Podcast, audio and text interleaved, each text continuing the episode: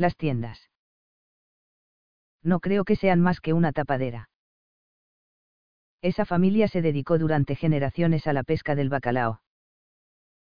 Tenían barcos de altura que faenaban varios meses al año en aguas de Terranova, pero lejos de conformarse, en los años 80, buscaron fuentes de ingresos más rápidas.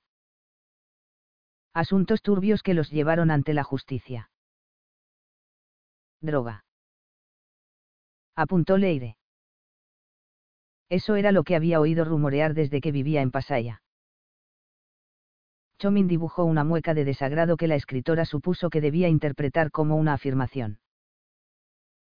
Los padres tenían muchos puntos de acabar entre rejas, pero poco antes del juicio huyeron de aquí.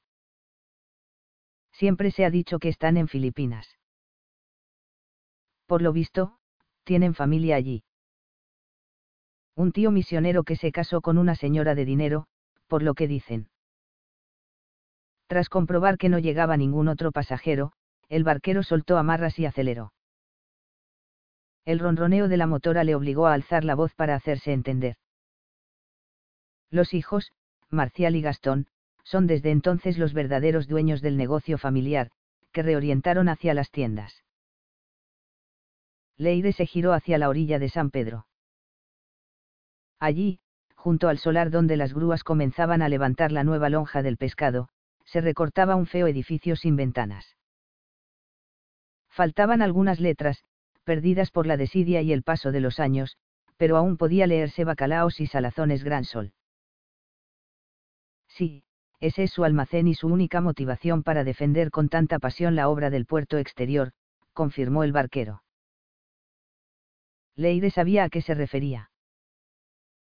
Los escaparates de las tiendas de ultramarinos que regentaban los Besaide en los diferentes distritos de Pasaya se habían convertido en sobrecargadas vallas publicitarias sobre los beneficios que el puerto exterior acarrearía a los vecinos.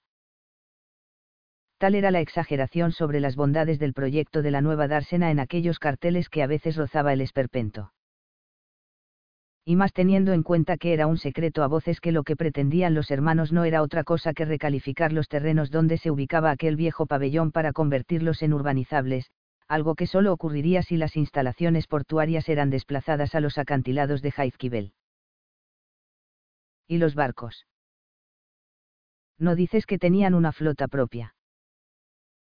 Inquirió volviendo la vista hacia Chomin, que comenzaba la maniobra de atraque en San Pedro acabaron desguazados por falta de mantenimiento. Todavía no habían huido los padres cuando el gobierno canadiense impuso una veda a la pesca del bacalao. Eso les supuso un duro golpe porque, en lugar de abrirse a nuevos caladeros, dejaron morir oxidados los barcos. Ahora bien, no creas que eso los arruinó, porque fue entonces cuando compraron varios locales y abrieron su red de tiendas. El rostro del barquero se ensombreció. Está claro que guardaban mucha pasta debajo de algún colchón. Se detuvo unos segundos para ayudar a desembarcar a la anciana, que lanzó una mirada desconfiada a la escritora antes de ajustarse el pañuelo de flores que llevaba al cuello. ¿A qué negocios turbios te refieres? Drogas. Insistió Leire. Chomin se sentó junto a ella tras comprobar que no había, de momento, pasajeros que llevar a la otra orilla. Después, fijó la mirada en una distancia que la escritora comprendió que no era física, sino temporal.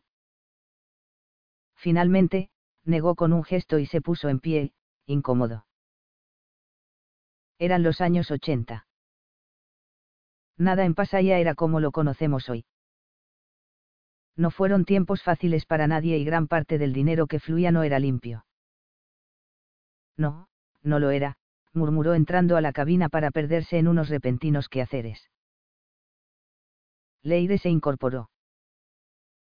Sabía que no había más que hablar.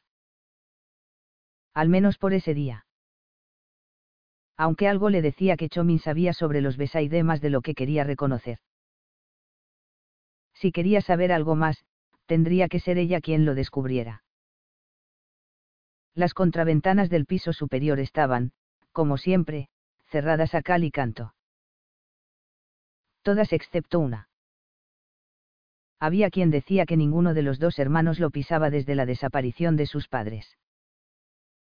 Según muchos, habían convertido esa planta en una especie de santuario en el que todo permanecía tal como estaba el día que ambos se dieron a la fuga. Leire subió lentamente los tres peldaños que llevaban a la puerta principal de la casa de los Besaide. Los nervios le agarrotaban los músculos. Se sentía observada. Los visillos que cubrían la única ventana sin persiana del piso superior impedían ver lo que ocurría en el interior, pero a pesar de ello, sabía que alguien la estaba mirando. No sabría decir si era su imaginación, pero una leve sombra parecía proyectarse sobre la tela, que amarilleaba por efecto de los años. Obligándose a no pensarlo dos veces, hizo sonar el timbre, que resonó en forma de campana durante largos segundos. Unos pasos se acercaron a la puerta, pero nadie la abrió. ¿Qué quiere? La voz, ajada, no era amigable. Soy la encargada del faro de la plata. Me gustaría hablar con ustedes unos segundos, anunció obligándose a mostrarse tranquila. Hablar. Nadie viene aquí a hablar, replicó el hombre indignado. No me haga perder el tiempo. ¿Qué es lo que quiere? Leire suspiró. Es sobre el puerto, apuntó. Sobre el puerto exterior. En realidad, ni siquiera ella misma sabía qué hacía allí. Si realmente aquellos hermanos fueran los asesinos, era una locura ir a meterse en la boca del lobo, pero algo le decía que el mejor punto de partida era hablar con ellos, ver sus reacciones y oír su valoración de las muertes. Sin embargo, conforme pasaban los segundos, crecía en ella el deseo de que no le abrieran aquella puerta. El puerto. Inquirió Besaide tras unos instantes. Otra vez los deja Izquibel libre. Id a tocar las narices a otro sitio, que aquí estamos ya muy hartos. Número. No es por eso, se apresuró a aclarar Leire, pero el sonido de unos pasos que se perdían en la distancia le hizo ver que toda insistencia sería en vano. Un día de 1983. ¿Te apuntas a un futbolín? No, tío. No me apetece, contestó el triqui sin alzar siquiera la vista hacia Perú, que se había acercado hasta el butacón donde llevaba sentado toda la tarde. Venga, hombre, que solo nos falta uno. Sin ti no podremos jugar. EH, tío. No nos jodas. Protestó Macho desde el otro extremo del bar. ¿Qué te cuesta mover el culo un rato? ¿Qué no? Hoy paso de futbolín. Espetó mientras se acomodaba aún más en el sillón quería que lo dejaran en paz. No era agradable andar con el mono como para que encima unos imbéciles le estuvieran dando la lata todo el rato. Primero el mus, luego el futbolín. ¿Qué vendría después? Dejadlo, está amargado, apuntó Macho con un gesto de desdén. El triqui giró la vista hacia él. Le cansaba aquel tipo que se las daba de listo si algo odiaba era esa clase de gente que creía estar por encima de los demás. Aún así, evitó replicarle. De todos era conocida la agresividad de aquel marrullero que aprovechaba la mínima ocasión para propinar una paliza al primero que se cruzara en su camino. Y pensar que había sido uno de sus mejores amigos. ¿Qué miras? inquirió Macho de malas formas. ¿Quieres que te lo repita? Es eso. Hizo una pausa para dar un par de pasos hacia el triqui. Amargado. Eso es lo que eres. Te lo repito otra vez. El triqui le dedicó una mirada desdeñosa antes de apartar la vista de él. Venga, macho, intercedió Manolo, el dueño de la tasca catrapona, saliendo de detrás de la barra. Déjalo ya. ¿No ves que está jodido? No es su mejor día. Ya juego yo con vosotros. Es un mierda, sentenció el otro regresando hacia el futbolín. El que pierda paga una ronda, anunció Perú. Pues ya puedes ir preparando la pasta, se jactó Macho mientras tiraba de la palanca que dejaba caer las bolas. Sintiendo un malestar creciente, el triqui intentó incorporarse para salir a tomar el aire, pero el mareo le obligó a quedarse sentado. Tenía frío, mucho frío, pero en la catrapona hacía más bien calor. Maldijo los temblores para sus adentros y cerró los ojos para intentar calmarse si la ansiedad iba a mayores le resultaría muy complicado aguantar hasta el día siguiente. Tendría que salir a robar. 2 a 0. exclamó Perú. Igual eres tú quien tiene que preparar la pasta. El triqui se palpó el bolsillo de la cazadora de cuero. Allí seguía la llave que guardaba de la casa de sus padres. Sabía por su madre, la única que aún le dirigía la palabra, que la cerradura seguía siendo la misma. Su padre se empeñaba en cambiarla cada vez que entraba a robar, pero ella jamás se lo permitiría. En su fuero interno, la mujer ansiaba que su hijo regresara algún día para volver a formar la familia feliz que fueron hasta que sus dos vástagos cayeron, como tantos otros en los pueblos pesqueros del País Vasco, en las redes de la droga. Hacía dos años que el triqui no veía a su hermano, los mismos que llevaba en la cárcel de Martutene. La condena fue implacable, seis años y nueve meses por narcotráfico. Su madre aún creía en la inocencia de su hijo, pero nadie más en Pasaya lo hacía. De hecho, Pruden, aquel que en casa se las daba de buen estudiante, era conocido entre los jóvenes por la buena calidad del hachís que vendía. 4 a 0, anunció Manolo, que formaba pareja con Perú. Joder, sois dos contra uno. Este pringado no se mueve, protestó Macho propinando un empujón al chino, que jugaba a su lado. Ahora será todo por mi culpa. Ni que tú hicieras algo más que darle caladas a ese porro. El triqui sacó el llavero del bolsillo. Las llaves tintinearon. Solo había dos, la de la casa familiar y la del gorgoncho. Si su padre se enterara de que conservaba una copia de la que arrancaba el motor de la chipironera, ardería Troya. Por suerte, aún no se había dado cuenta de ello, porque, si algún día ocurriera, cambiaría el bombín sin pensárselo dos veces. Y, si eso llegaba a pasar, el triqui perdería su única forma de ganar dinero. Basta.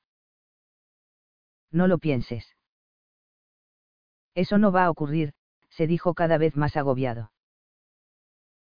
Un sudor frío le empapó la cara al tiempo que la vista se le nublaba. Le iba a costar aguantar tantas horas sin caballo. Lo necesitaba ya o se volvería loco. 5 a 1. Toma, ya. Celebró Perú, o metéis todas las que quedan o. Ya lo sé, no soy imbécil. Se quejó Macho propinándole un fuerte puntapié a la pata del futbolín. De no encontrarse tan mareado, el triqui se habría reído al verlo torcer el rostro en una mueca de dolor. Le ocurría a menudo. Su carácter violento le pasaba malas pasadas. Como aquella vez que reventó una cristalera de un puñetazo y los cirujanos tuvieron que reconstruirle varios tendones de una mano. Seguro que te has roto los dedos, apuntó el chino observando cómo su compañero de equipo se descalzaba para mirarse el pie. Más te vale que no. Nunca había jugado con alguien tan torpe, murmuró Macho palpándose los dedos. Había sido el mismo quien se había puesto el sobrenombre de Macho. Fue un día cualquiera, una tarde de lluvia y mus, también en la catrapona. Tan pronto como entró por la puerta les pidió que a partir de entonces lo llamaran así. Y así fue. Sin preguntas. Si era lo que él quería, mejor hacerlo así. Manolo. Tú me dejarías mil duros. Te los devuelvo mañana mismo, suplicó el triqui sin levantarse de la butaca. El dueño de la catrapona había dejado por un momento el futbolín y servía dos cañas de queler. ¿Cómo no los pinte? No sé de dónde pretendes que lo saque, repuso sin dejar de accionar el mando del grifo. El triqui dejó caer la cabeza hacia atrás, apoyándose en el respaldo. En realidad, no esperaba otra respuesta. Manolo estaba acostumbrado a que cada día alguno de ellos le pidiera dinero. La catrapona se había convertido en un nido de yonkis y chusma variada. Tal vez era por su situación, a caballo entre el puerto y la fábrica abandonada, o tal vez porque Manolo era el único tabernero de Pasaya que aún los aguantaba, pero habían hecho de su bar una suerte de cuartel general de la mala vida. Sí que andas jodido, comentó el chino. Si esta noche tienes travesía, no. Con un término tan eufemístico como aquel se referían todos a las salidas en Chipironera a alta mar, donde el barco nodriza los aguardaba para entregarles sus fardos. Dicho en otras palabras, al tráfico de drogas. No hables tan alegremente de eso, lo regañó Perú. ¿Quién sabe qué orejas pueden oírlo? El triqui alzó la cabeza para mirar alrededor. Aparte de los jugadores de futbolín y otros dos parroquianos habituales de la Catrapona, no había por allí nadie más. ¿Te crees que la Guardia Civil no lo sabe? inquirió el chino dando una calada al porro que le acababa de pasar macho. Como si ellos no estuvieran en el ajo. Venga chicos, no digáis tonterías. No os creáis todo lo que se cuenta, apuntó Manolo secándose las manos con el delantal. Seguimos con la partida. El sonido de las bolas contra la madera volvió a adueñarse del bar. El triqui no podía más, necesitaba un pico cuanto antes. Sabía perfectamente que no aguantaría hasta la mañana, cuando cobraría por el trabajo y, por fin, tendría dinero en el bolsillo. Chino, por favor, suplicó a punto de perder el control. Los huesos le dolían, las articulaciones le daban pinchazos y sentía unas inaguantables ganas de vomitar. Que no, Tricky, ya te he dicho que no. Me debes un montón de pasta, y no solo a mí. A este paso nunca podrás pagar tus deudas. Conmigo no cuentes.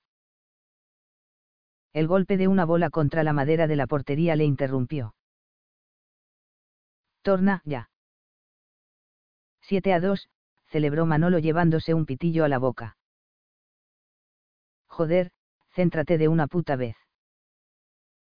exclamó indignado Macho la puerta de la calle se abrió para dejar entrar a tres jóvenes más. A pesar de la música de barricada que tronaba a través de los altavoces, un repentino silencio se adueñó del bar. Unos y otros se dirigieron miradas ansiosas. A nadie se le escapaba que si el cuco y los suyos estaban allí no era para nada bueno. No frecuentaban la catrapona limitaban sus visitas a teatrales apariciones en las que no les costaba dejar claro quién mandaba en los bajos fondos de Pasaya. A ver, Manolo, tres cañitas, que tenemos sed, pidió el que llevaba la voz cantante. Era un tipo guapo, de larga melena rubia y mirada cautivadora. Dos divertidos hoyuelos se dibujaban en sus mejillas. Ya va, Cuco. Ya va, musitó Manolo a regañadientes soltando los mandos del futbolín. Tampoco a él le gustaban aquellas visitas. De alguna manera, el tabernero había tomado cariño a aquellos chicos que se pasaban el día en su taberna. No era fácil ver cómo unos muchachos vivían al ritmo que les marcaban las dosis de caballo. No eran pocos los habituales que, de la noche a la mañana, habían dejado de visitar la catrapona muchos, porque ahora estaban entre rejas, otros, en cambio, porque una sobredosis había acabado con sus desgraciadas vidas. Y Manolo sabía que había muchos culpables de todo aquello, pero el cuco era, quizás, el más visible de todos ellos.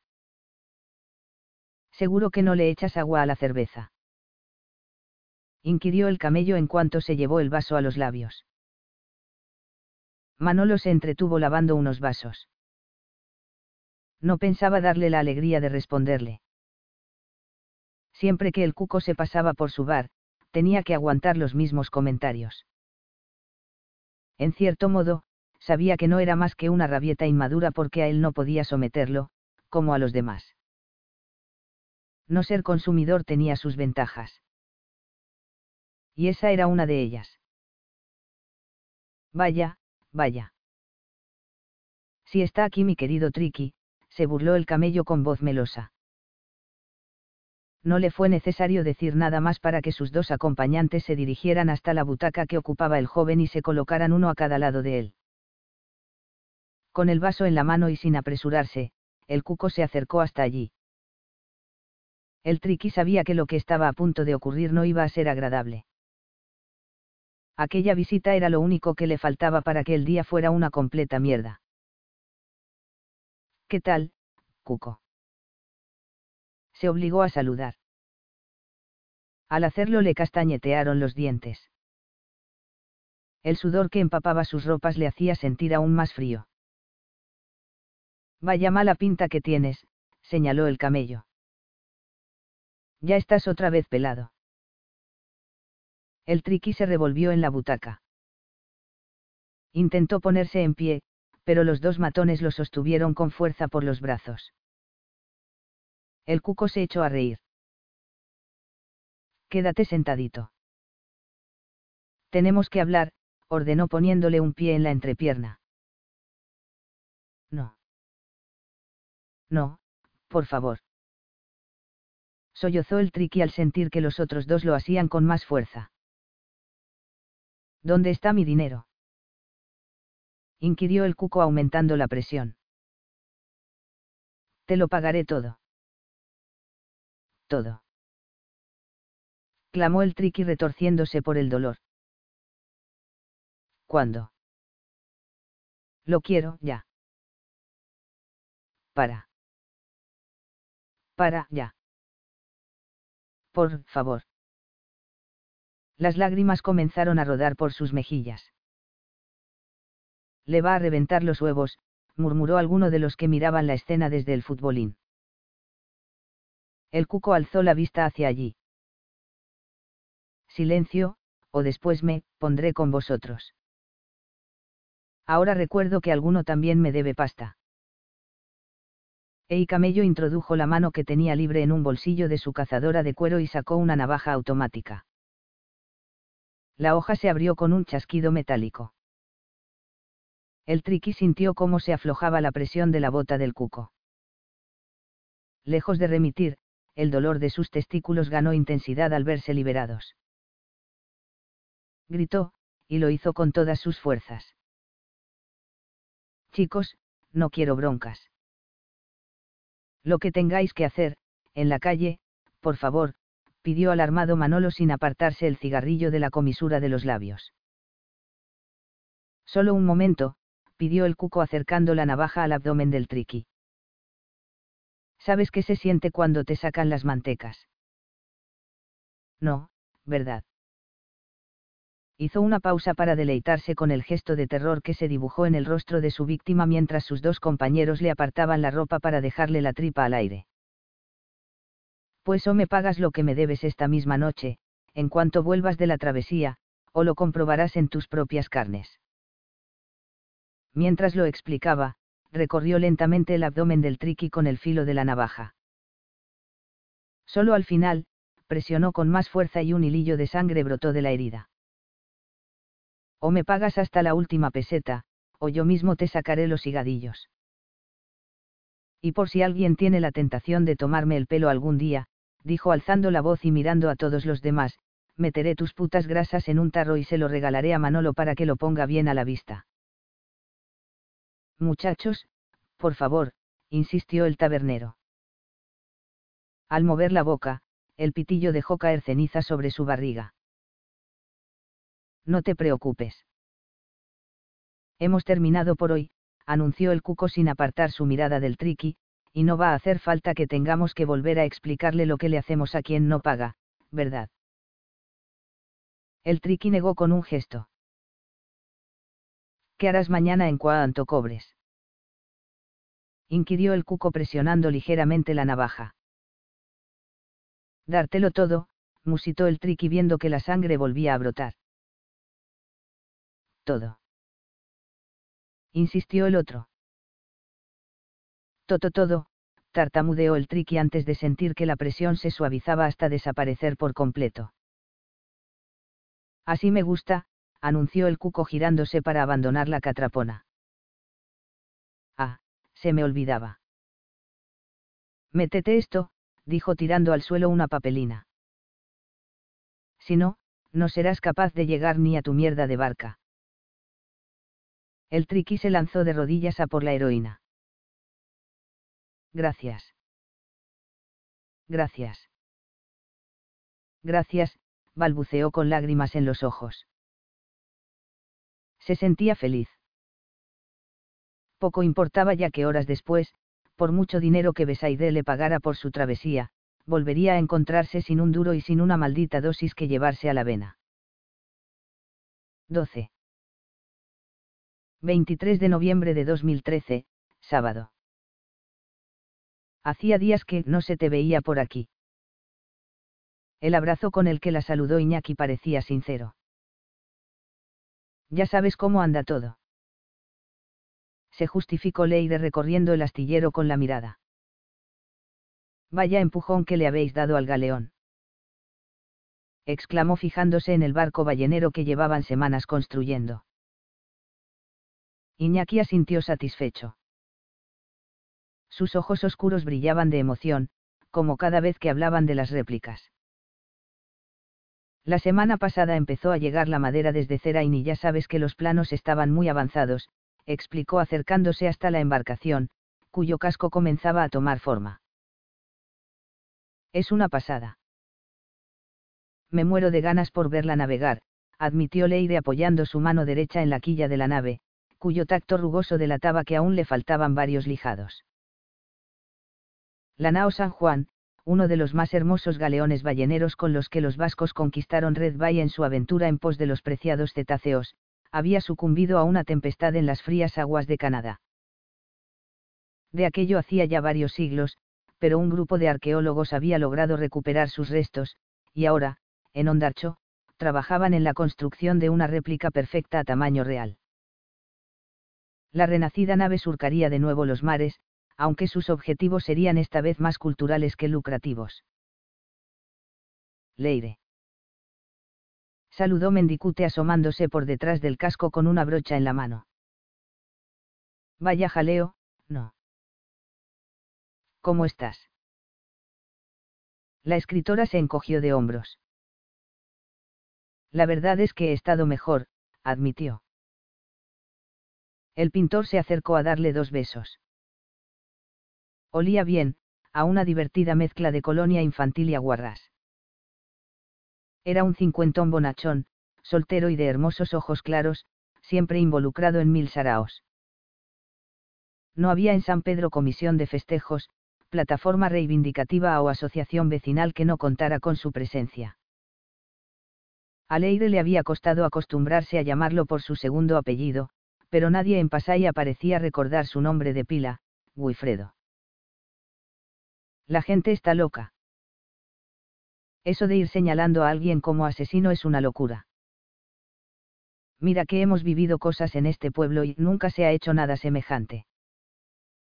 No entiendo todo esto, la verdad, aseguró Mendicute negando incrédulo con la cabeza. Gracias, musitó Leire aliviada. Nosotros estamos contigo no creas que vamos a subirnos a la ola de los que proponen poco menos que volver a los tiempos de la Inquisición. Aquí todos te conocemos lo suficiente como para saber que eres buena gente, continuó el pintor esbozando una sonrisa que dejó a la vista los muchos huecos que había entre sus dientes, legado de una juventud que la heroína le había robado para no devolvérsela jamás. Si no, no vendrías a regalar tu tiempo para construir estas joyas, bromeó Iñaki moviendo el brazo para abarcar los barcos que habían botado durante los últimos años. Eran muchos los voluntarios que participaban en el astillero tradicional. La mayoría colaboraba al menos una vez a la semana, llevando a cabo tareas de la más diversa índole. Leire se dedicaba especialmente a documentar la historia de las embarcaciones que se construían. Todas ellas eran réplicas de antiguas naves que surcaban la costa cantábrica. En ningún caso se utilizaban técnicas constructivas que no fueran idénticas a las empleadas en sus respectivas épocas. Y miren. Me dijo que hoy se pasaría, preguntó la escritora.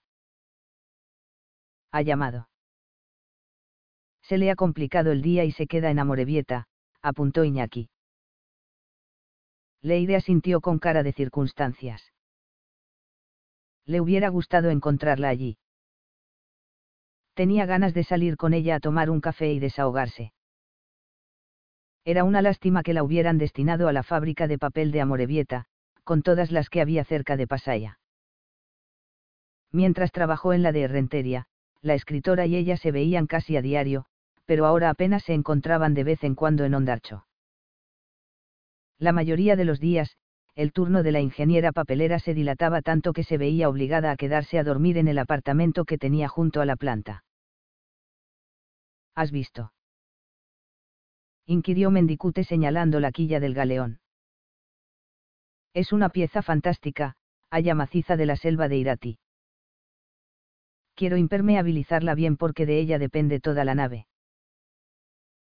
Alquitrán de Quintanar de la Sierra, apuntó Iñaki, aunque Leire sabía que era así. A pesar de que en el siglo XVI los barcos se protegían también con saín, el producto más preciado de la ballena, en la actualidad no era posible hacerlo por la moratoria internacional sobre la caza de cetáceos. La escritora recorrió el perímetro de la nave acariciando suavemente el casco. Era grandioso. Nunca antes en la historia de Ondarcho habían afrontado la construcción de una embarcación de semejantes dimensiones. Y pensar que decenas, tal vez cientos, de naos balleneras similares surcaron el Atlántico varios siglos atrás en busca de una fuente de sustento para poblaciones enteras. Todo aquello parecía increíble. Es un sueño, ¿verdad? Apuntó Iñaki llevándose una mano a la oreja izquierda, donde lucía tres pequeños aros de plata. Tal vez eran aquellos pendientes, o tal vez la coleta que recogía su cabellera morena, pero a Leire le recordó a los piratas de los cuentos infantiles. La escritora asintió. Sabía a qué se refería. Las dimensiones del proyecto eran tan grandes que se habían visto obligados a lograr el apoyo de las instituciones públicas. La batalla había sido dura, pero allí estaba la nao San Juan, por fin en marcha. La lista de materiales necesarios para llevar a cabo su construcción quitaba el aliento, 200 robles llegados desde el Valle Navarro de la Sacana, 20 abetos de la selva de Irati para los mástiles y vergas, 6 kilómetros de soga de cáñamo, una quilla de haya de 15 metros de altura.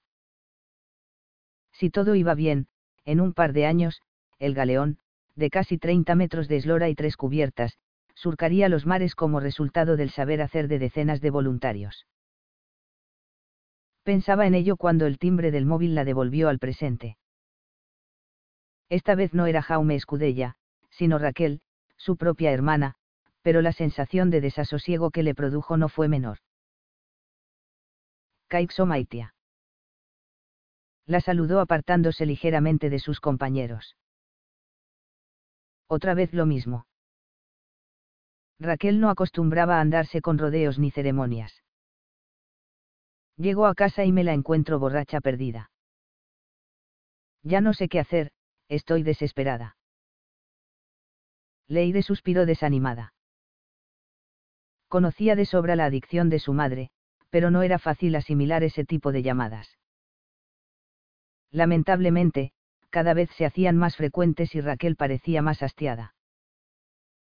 Tampoco creía que hubiera una solución, al menos mientras Irene no reconociera que tenía un problema. Además, ella bastante tenía con lo suyo. ¿Sabes lo que es llegar a tu casa después de trabajar y encontrártela tirada en la cocina, como un maldito trapo viejo? Insistió su hermana. La escritora sabía que era mejor no decir nada. Raquel solo quería desahogarse. Si abría la boca, solo lograría enfadarla más. Y tú, mientras tanto, por ahí, mejor cuanto más lejos de casa. También es tu madre, ¿sabes? Leire se mordió la lengua para no contestar. Quería recordarle que ella también tenía sus propios problemas, que su vida estaba patas arriba, que su mundo se desmoronaba por momentos, pero se obligó a mantener la calma hasta que Raquel cortó la comunicación. Haciendo un enorme esfuerzo para que las lágrimas no brotaran de sus ojos, volvió junto al galeón. ¿Qué sabéis vosotros de los Besaide? Preguntó a sus compañeros. Iñaki se giró hacia Mendicute. Él igual está más enterado, pero yo lo poco que sé es que son muy raros, apuntó. Leide asintió. Iñaki era donostiarra. Apenas diez minutos de coche separaban Ondarcho de su casa en el barrio de Gros, pero podían ser suficientes para que no estuviera enterado de todo lo que ocurría en Pasaya. ¿Y tú? inquirió mirando al pintor.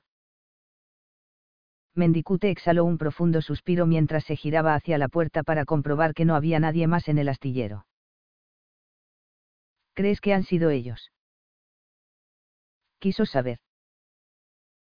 Al comprobar que Leire se encogía de hombros, decidió continuar yo no lo descartaría. Los Besaidés son capaces de eso y de mucho más. Su dinero está manchado por la sangre y la droga. Eso tenía entendido, añadió Iñaki.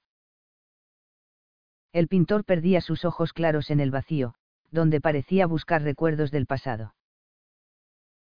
Todavía doy gracias a Proyecto Hombre por haberme hecho posible dejar atrás mi adicción, continuó explicando, pero tuve la desgracia de ver morir, víctima de la heroína, a demasiada gente a la que quería.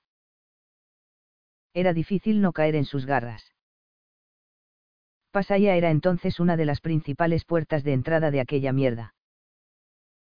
Súmale la rebeldía de la juventud, la dureza de la vida marinera, un nivel terrible de desempleo y, sobre todo, la falta de escrúpulos de algunos y tendrás el cóctel más mortal que puedas imaginar y esos cabrones no andaban lejos. El pintor volvió a girarse hacia la puerta al oír que alguien la abría. Llegas tarde, Unai. Hace media hora que han zarpado, anunció alzando la voz antes de convertirla en un susurro y acercarse a Leire para que el recién llegado no oyera sus palabras.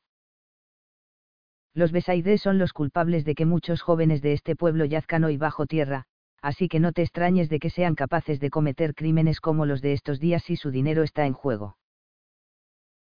Leire. Vaya sorpresa. Unai parecía realmente sorprendido de verla. Había oído que te habías vuelto a Bilbao. La escritora negó con un gesto al tiempo que se acercaba para saludarlo con un par de besos. Con lo a gusto que estoy en el faro se burló restándole importancia. Ni, loca. Unai soltó una carcajada. Me alegro de verte. ¿Qué tal te va? Sin saber muy bien por qué, Leire se obligó a mentir. Bien, muy bien.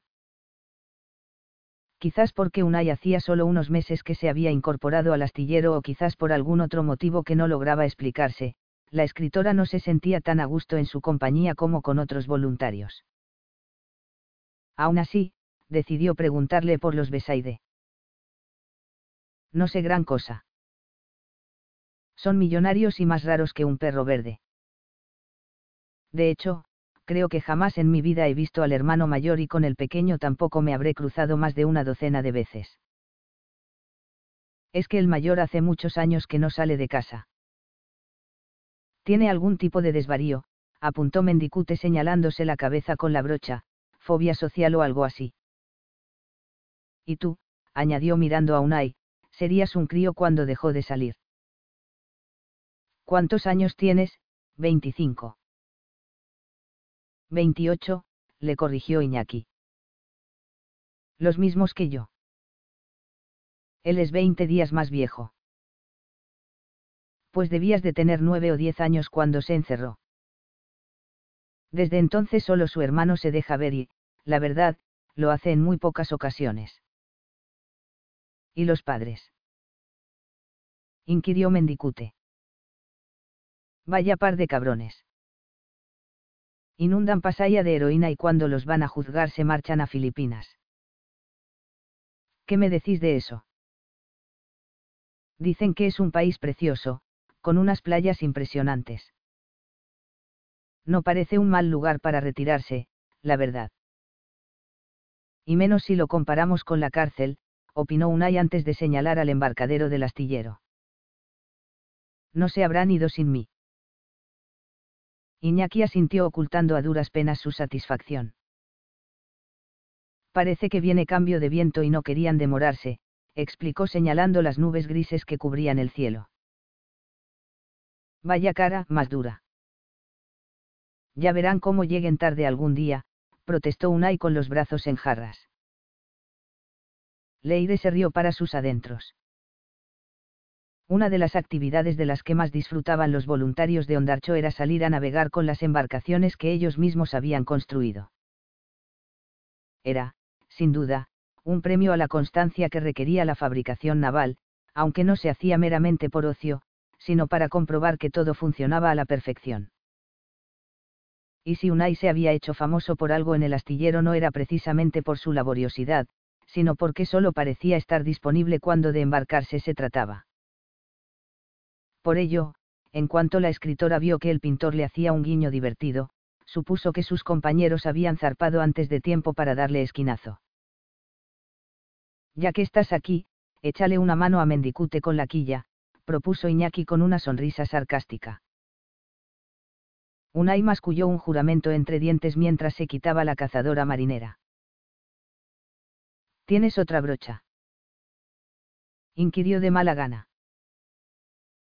Iñaki aprovechó para acercarse a Leire, que observaba la escena divertida. ¿Me dejas que te haga una recomendación? Preguntó en voz baja. Faltaría más. El joven le pasó el brazo por encima del hombro y la invitó a acercarse hasta la orilla del muelle donde botaban las réplicas. Frente a ellos se balanceaban media docena de embarcaciones antiguas, fruto del trabajo artesanal y paciente de los últimos años. La escritora reparó en que la ropa de su acompañante, el voluntario que más horas pasaba en Ondarcho, olía a madera fresca, como las naves que tanto le fascinaba construir. Eso de ir preguntando a todo el mundo sobre unos tipos que han hecho tanto dinero a costa del sufrimiento de los demás no me parece lo más prudente del mundo. La escritora le dirigió una larga mirada antes de responder. ¿Hasta qué punto podría confiar en él? Algo le decía que Iñaki estaba de su lado. ¿Sabes el calvario que estoy pasando? ¿Sabes lo que es no poder bajar al pueblo porque todos me señalan como la asesina de esas dos mujeres? Preguntó sintiendo que los ojos se le humedecían. Estoy harta de esta mierda. Iñaki apoyó las manos en sus hombros y la miró fijamente a los ojos. Yo sé que tú no fuiste. Te conozco. Te he visto trabajar en Ondarcho te he visto entusiasmarte con cada proyecto y no necesito más para saber que no serías capaz de hacer una barbaridad semejante. La intensidad de su mirada le decía que era sincero. Pero tú ni siquiera vives en Pasaya. Quizás por eso no crees en mi culpabilidad. Todo este pueblo parece haberse vuelto, de repente, contra mí, protestó Leire. ¿De verdad te parece que no vivo aquí? Es cierto que duermo cada noche en Donostia, pero me paso el resto del día en este pueblo. Trabajo en el desmantelamiento de la central térmica de San Juan y, cuando salgo, vengo directo a Ondarcho para dedicarme a la construcción naval hasta que el cansancio me puede, apuntó Iñaki molesto con su comentario. Soy más pasaitarra que ninguno de sus habitantes y te puedo asegurar que hay mucha gente que está convencida de tu inocencia. En Ondarcho. Quiso saber la escritora. En el astillero y fuera de él. Hizo una leve pausa antes de cambiar de tema. ¿De verdad crees que han sido los Besaide? Leire observó que el gigantesco semáforo de la atalaya estaba en rojo. Tres luces rojas cortaban el paso a quienes quisieran abandonar el puerto. Visto desde el mar, estaría en verde. Algún carguero se disponía a entrar. No sé. Es todo tan terrible. Pero alguien ha sido, eso está claro, apuntó Leire.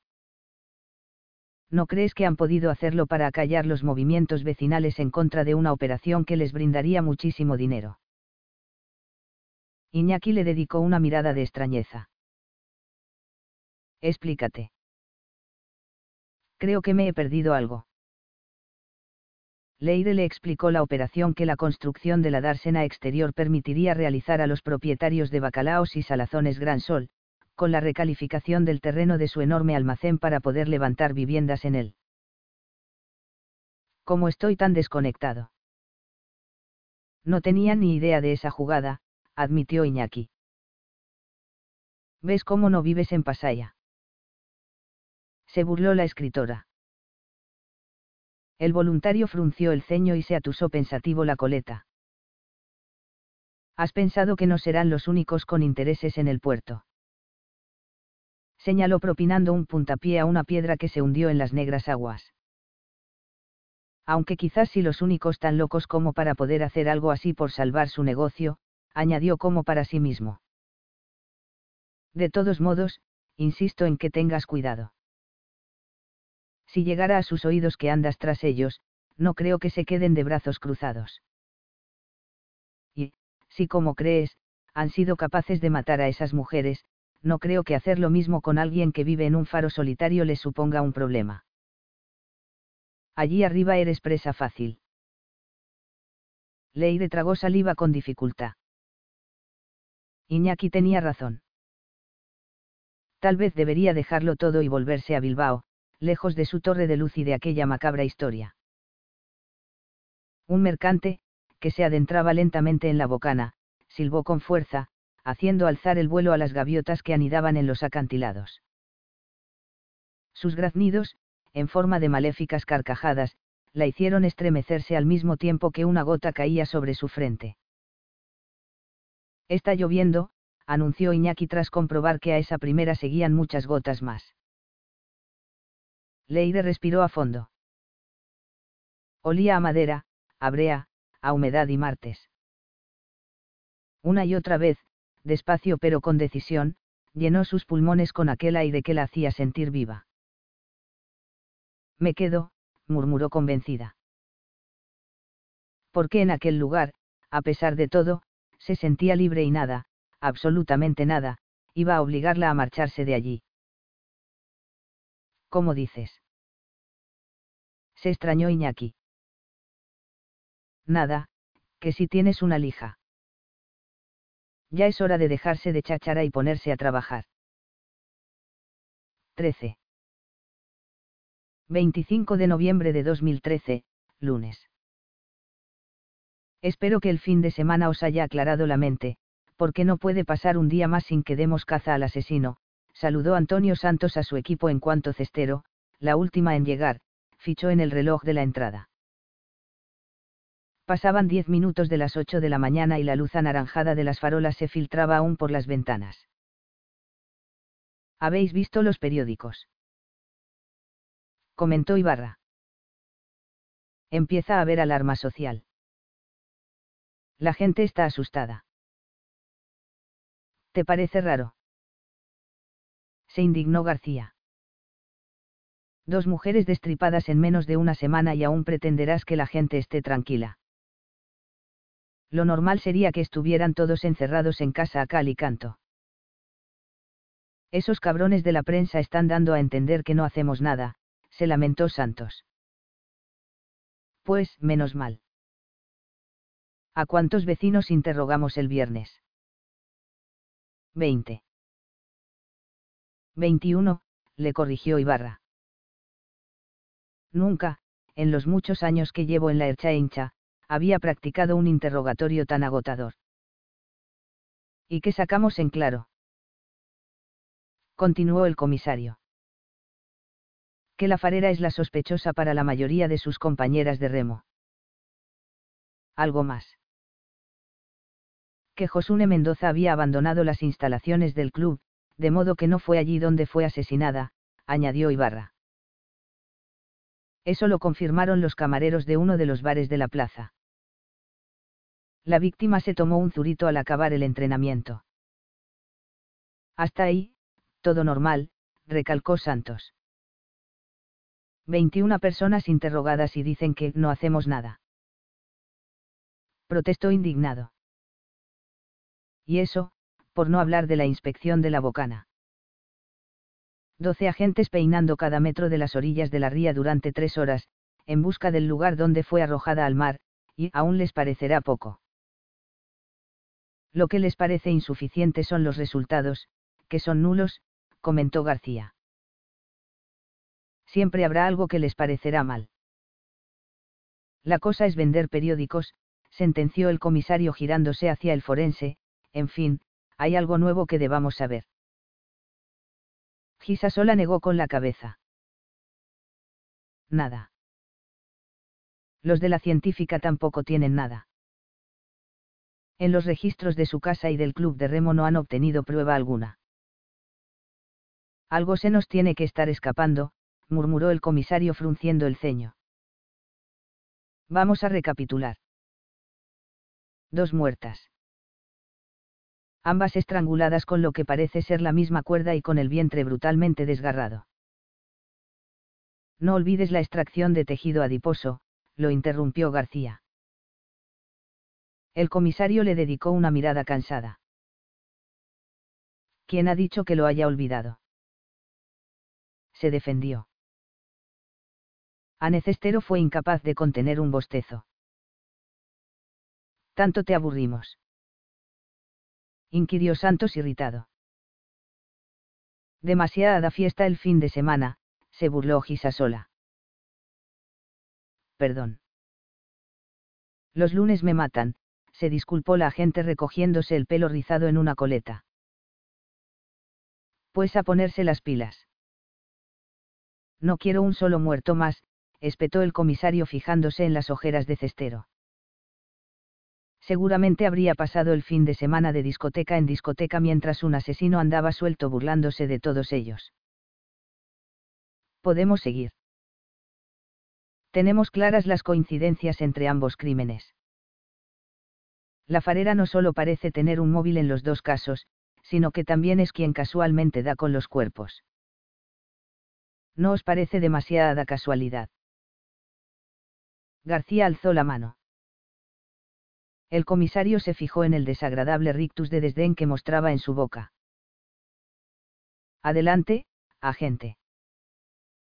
Ya sabes que no es necesario pedir permiso, le dijo esforzándose por no dejar entrever la rabia que sentía. Las casualidades existen. No deberíamos cerrarnos tanto en banda, apuntó García. Vaya pues aún no te he oído proponer otra línea de investigación, se burló Santos. ¿Cómo que no? Se defendió el otro. La grasa. Esa es para mí la clave de todo.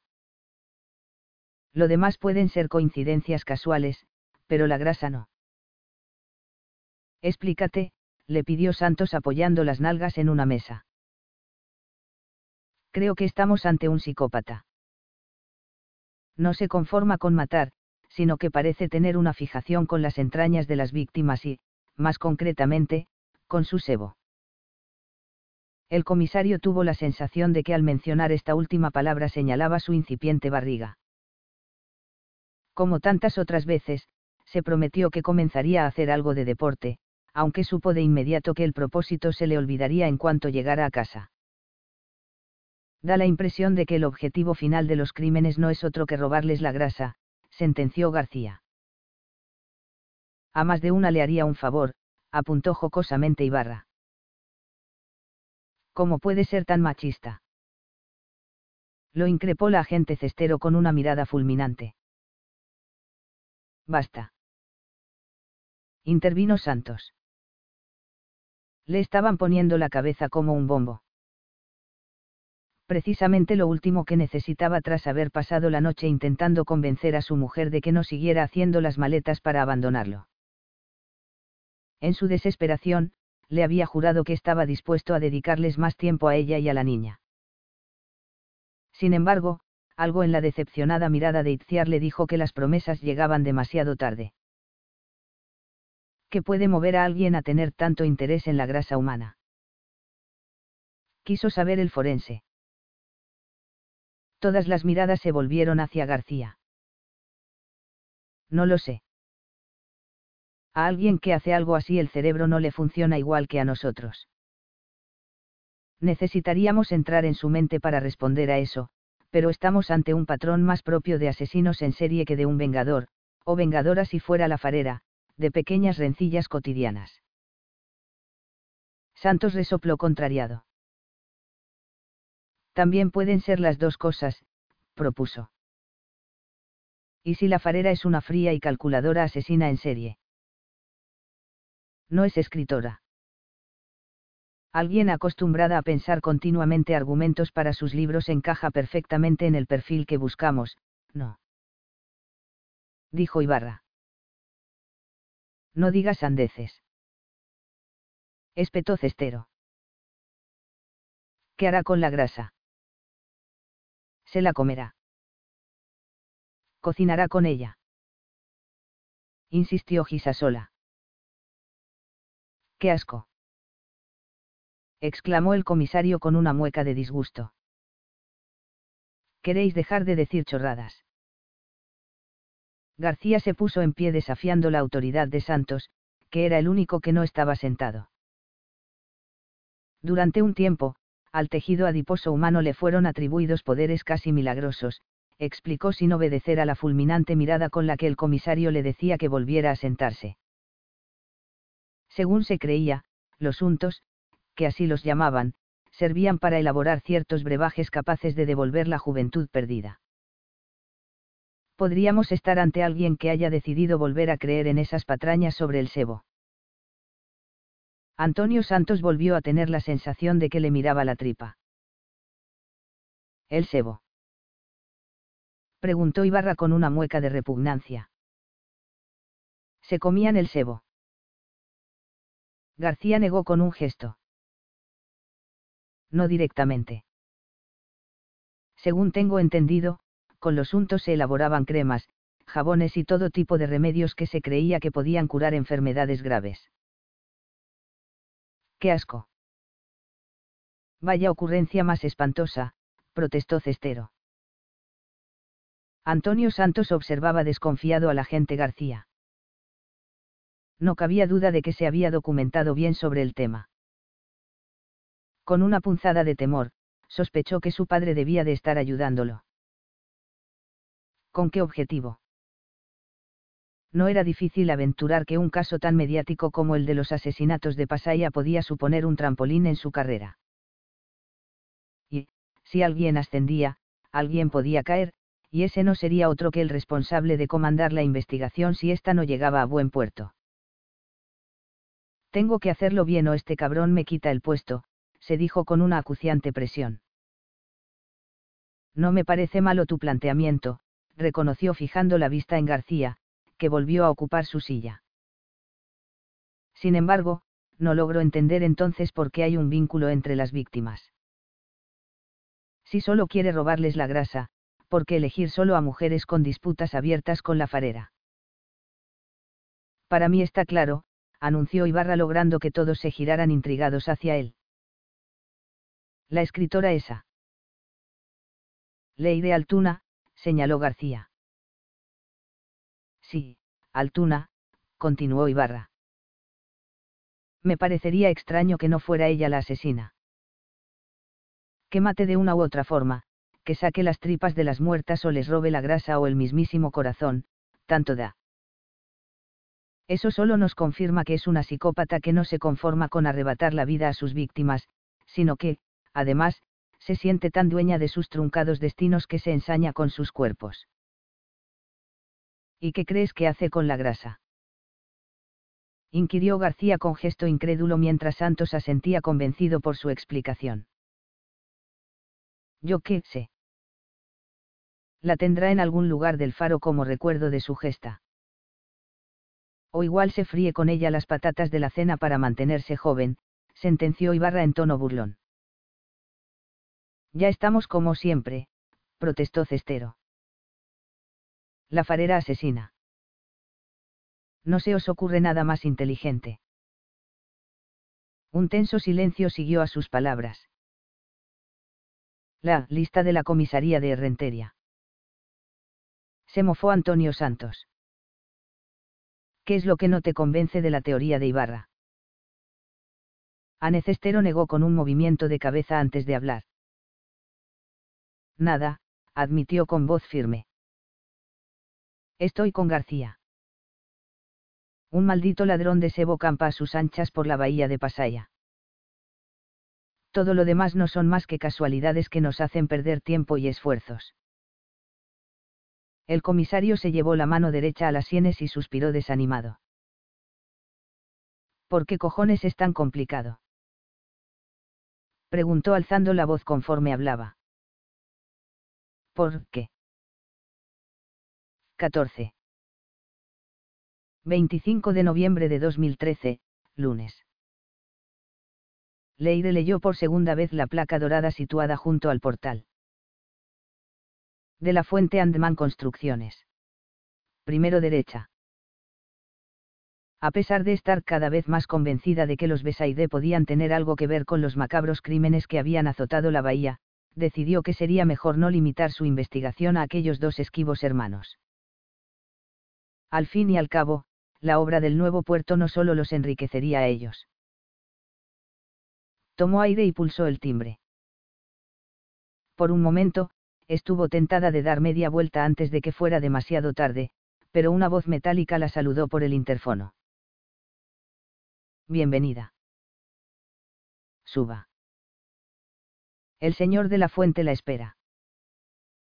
Leire reconoció a la misma secretaria que la había atendido por teléfono. Mientras subía por las escaleras, a oscuras porque no había sido capaz de dar con el interruptor de la luz, cruzó instintivamente los dedos. Esperaba que aquello saliera bien. José de la Fuente se había hecho popular en los últimos tiempos por sus duros enfrentamientos con las asociaciones contrarias a la construcción del puerto exterior.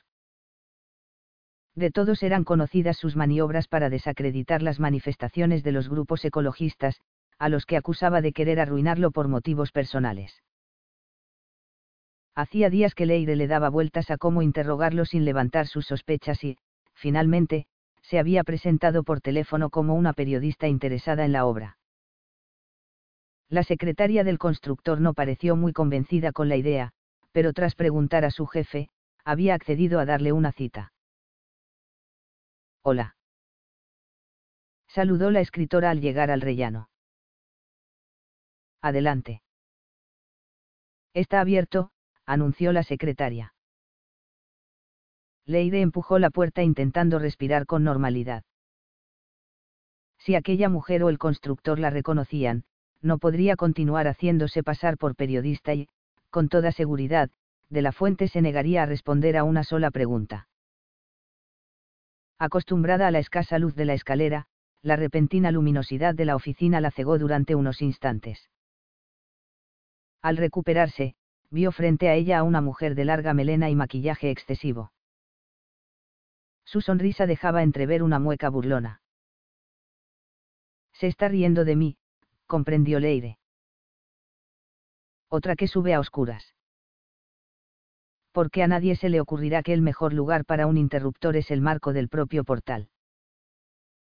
Se mofó indicándole que la siguiera. Leire suspiró aliviada al comprobar que no la conocía, ni de vista siquiera.